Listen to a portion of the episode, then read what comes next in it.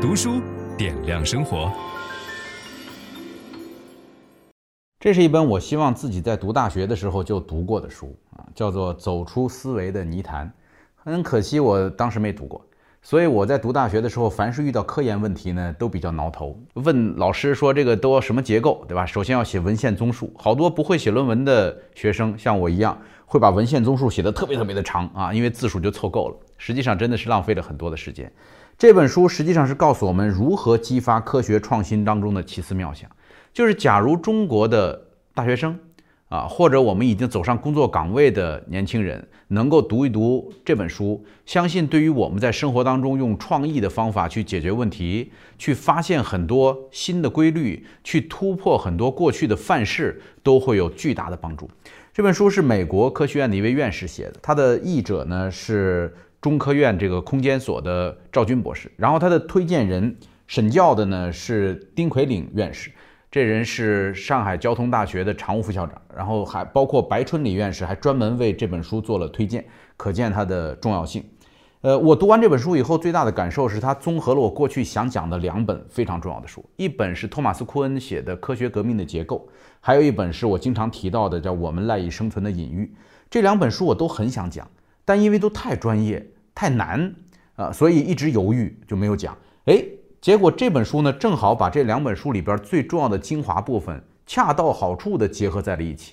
所以你读完了这本书以后，相当于了解了科学革命的这种范式结构，也了解了隐喻对我们整个思维方式的影响和局限。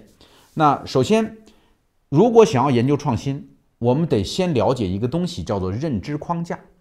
什么叫认知框架呢？我们讲过一本书叫《世界观》，就是人类过去是亚里士多德世界观。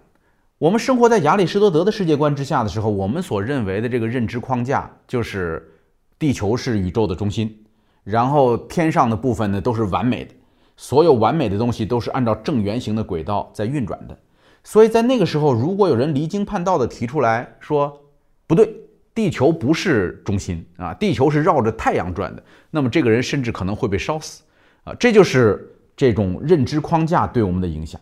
什么是认知框架当中重要的一个词儿叫范式？什么是范式？范式是一系列紧密相连的预期，啊，就是我们对于很多事情有了范式以后，我们不需要做更多细节的讨论，我们就能够共同达成一致，得出一个相同的结果。这个事儿有好处，好处是什么呢？就比如说咱们都学过微积分，或者咱们都学过牛顿力学，那你只需要说那是一个杠杆儿，他就明白是什么意思了。但是，假如没有这套范式，你想要跟他解释为什么这个压水机能够从地底下把这水压出来，得解释半天。这是范式的好处，范式可以提高效率，它可以形成科学界的预期和公众的预期。但是，范式有它的问题所在，就是一旦形成了一定的范式以后，它很难打破。所以，当你陷入到一个范式当中，而你自己不知道的时候，就形成了我们固化的思维。所以，这种范式的特点有三个。第一个呢，就是认知框架不是永恒的，会随着时间和语境的变化而变化，啊，就是没有一个认知框架确定了以后就不能动了，啊，假如不动了，意味着什么呢？我们找到了真理。当我们找到绝对真理的时候，它可能是一个不动的东西，但问题是没有这样的机会啊。第二个是打破它会激起强烈的情绪波动，啊，就是一旦你要挑战。一些人的认知的框架和范式就会激起强烈的情绪波动。你比如说，我跟大家举个例子哈，我们现在觉得应该拆掉城市里所有的红绿灯，就是当你说出这么一句话的时候，你会发现所有人眼睛都瞪直了啊，开玩笑对吧？那不就乱成一锅粥了吗？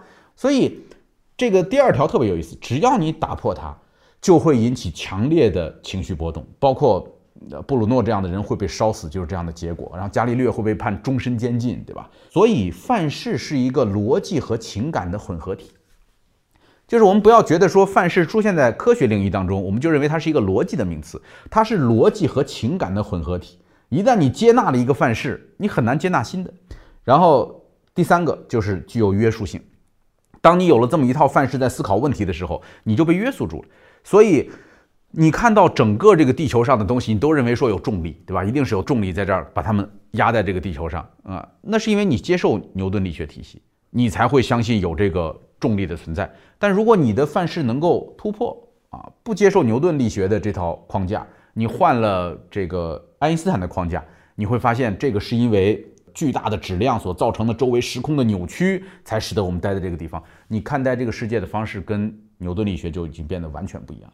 所以，这就是我们首先了解什么是范式。那么，怎么去打破这些范式所造成的框架呢？就是你比如说，我们看脑筋急转弯，对吧？脑筋急转弯就是一个特别好的打破范式的练习。啊，有人书里边写说，汤姆和珍妮躺在地上，已经死亡，周围有很多碎玻璃渣，还有一滩滩的水。这时候问你他们是怎么死的？你要让我们想，我们就马上想到一个福尔摩斯探案的现场，对吧？然后这个汤姆和 Jenny 两个人躺在那儿，玻璃渣是怎么回事？为什么会有水？对吧？是不是用冰做的？答案是这两个是两条鱼，两条鱼玻璃缸打碎了，躺在那儿。就你，如果你的范式当中认定了所有关于谋杀、关于死亡，或者说有一个名字的都应该是人，那你就会往福尔摩斯的方向想。但如果你能够打破这个范式，哦，也说不定是鱼，这事儿就简单多了。所以我们小时候经常玩的这个脑筋急转弯，其实就是打破框架的一个练习和游戏哈。打破框架的办法是这样：第一个叫做提高对当前认知框架的认识，就是如果你意识不到自己有认知框架。你就不会想到要打破它，啊，就是你听到那些奇怪的论调、奇怪的声音出的那些离经叛道的建议，你的第一反应就是这人疯了，对吧？这就是你没有意识到你有那个框架。第二个叫做考虑当前认知框架的结果，就是当前这个认知框架会有一个什么样的后果，会不会造成很多的伤害，会不会有问题？第三步，设计一个新的认知框架。然后第四步，重新考虑这个新的认知框架的利弊。